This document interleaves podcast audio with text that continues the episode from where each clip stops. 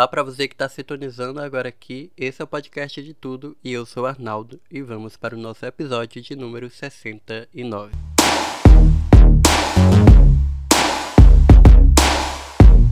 Hoje eu vou começar falando sobre a vacinação de crianças. A Agência Nacional de Vigilância Sanitária Anvisa autorizou o uso da vacina da Pfizer contra a Covid-19 em crianças de 5 a 11 anos de idade aqui no Brasil. O diretor-geral de medicamentos da agência, Gustavo Mendes, afirmou que as evidências científicas disponíveis apontam que a vacina administrada no esquema de duas doses para crianças de 5 a 11 anos pode ser sim eficaz na prevenção de doença grave grave e de óbitos.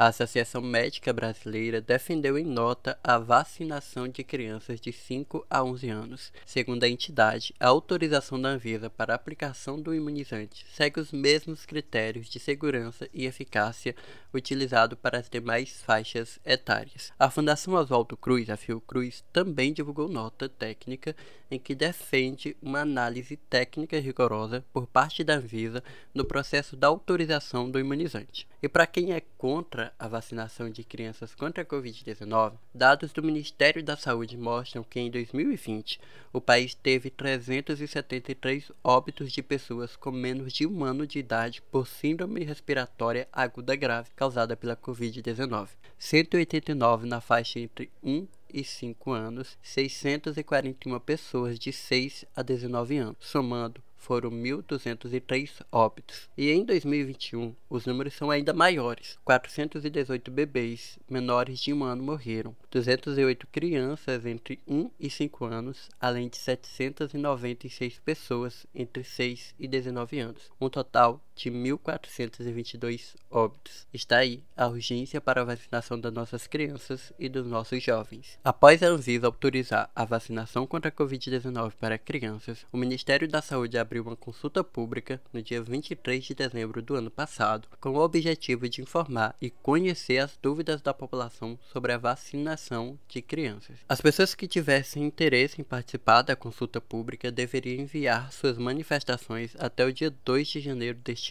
Os resultados mostraram que a maioria das pessoas foi contrária à prescrição médica no ato da vacinação. Cerca de 100 mil pessoas se manifestaram. Com isso, o Ministério da Saúde voltou atrás e não vai mais exigir que os pais e responsáveis apresentem um pedido médico para vacinar crianças. E finalmente começou. A primeira criança vacinada aqui no Brasil contra a Covid-19 foi um menino indígena de 8 anos de idade que tem deficiência motora. O Davi ele foi vacinado nesta sexta-feira, dia 14 de janeiro, em São Paulo, onde ele faz tratamento.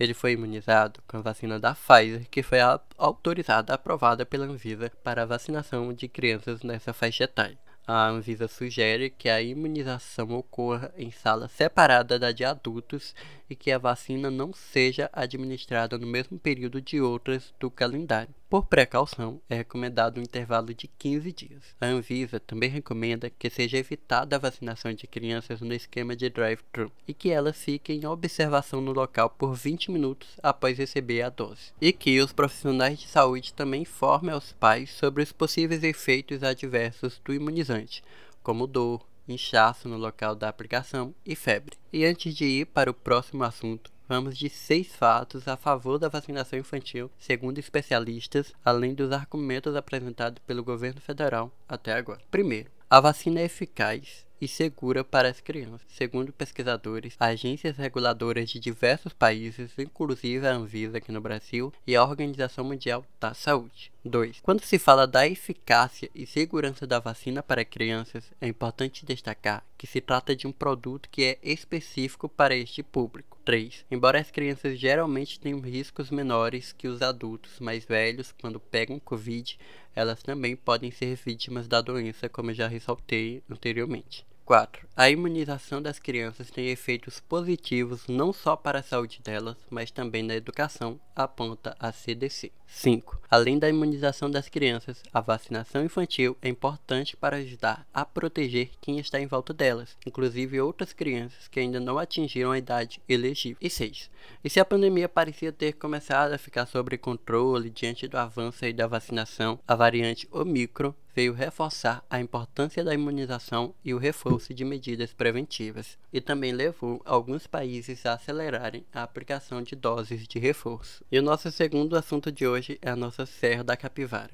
Nosso Parque Nacional da Serra da Capivara, no sul do Piauí, é o único destino brasileiro na lista dos 52 lugares para se viajar pelo mundo em 2022, feitos pelos editores do jornal norte-americano The New York Times, um dos mais influentes do mundo. A publicação destacou as descobertas arqueológicas feitas na região, os museus e as belezas naturais do bioma da região a Caatinga. Um trecho da publicação diz o seguinte, abre aspas, Claro, são as dramáticas mesas de cânions da Caatinga do nordeste do Brasil ou as terras arbustivas de cactos que primeiro chamam a atenção. Mas o que distingue esse parque nacional de inúmeras outras paisagens brasileiras de tirar o fôlego são os restos arqueológicos e artísticos de humanos antigos que muitos pesquisadores acreditam ter chegado há mais de 20 anos. Fecha aspas. O jornal chama atenção ainda para a recém-inaugurada escada com 60 metros e 114 degraus, que permite ao visitante uma visão panorâmica do alto da Chapada Boqueirão Borges, que faz parte do circuito da Pedra Furada. O Parque Nacional da Serra da Capivara é o maior parque de pinturas rupestres do mundo. Ele foi reconhecido pela Unesco como Patrimônio Cultural da Humanidade. Com 130 mil hectares e mais de 1.200 sítios de arte rupestre, pinturas que foram feitas em rochas e paredes de cavernas há milhares de anos atrai cientistas e turistas de todo o mundo. E para encerrar, vai aqui uma dica para você. Para visitar o Parque Arqueológico da Serra da Capivara, a época mais indicada é entre novembro e janeiro, quando a vegetação do parque fica mais evidente por causa da variação das tonalidades da xerófita, planta típica de regiões áridas. O passeio rende lindas fotos nessa época do ano, e evite viajar em outubro quando a seca é imensa. Essa é a dica, tá? E é isso.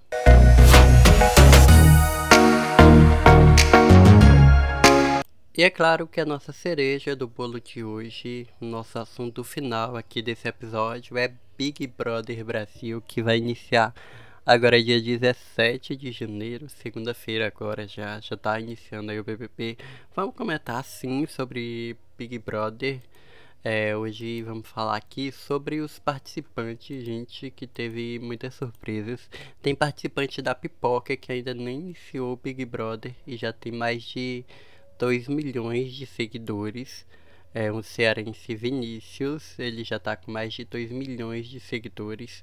Temos a Eslovênia também, que é outra participante que o pessoal já está apostando muito nela. Ela é da Pipoca, o pessoal está comparando ela aí com a Juliette e já tem quase um milhão de seguidores. Temos é, um que eu fiquei impressionado de ter aceitado participar do Big Brother Brasil, é o Thiago Abravanel.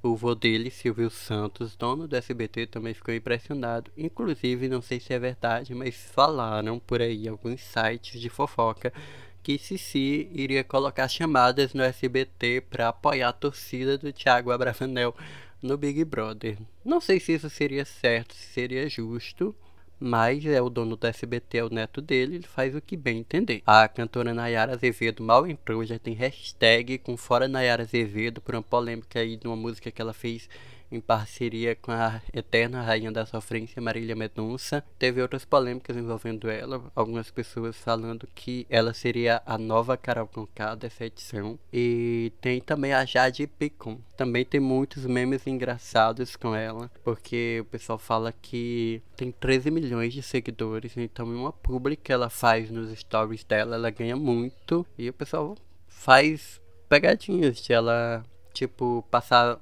horas em pé para ganhar 10 mil reais, que ela ganha só gravando um vídeo de 15 segundos, de ela ganhar um. passar horas fazendo uma prova para ganhar um carro, sendo que duas publi dela já paga um. Então tem muitas pegadinhas a respeito disso. Estamos ansiosos para, para a estreia. Talvez tenha mais episódios aqui falando sobre Big Brother.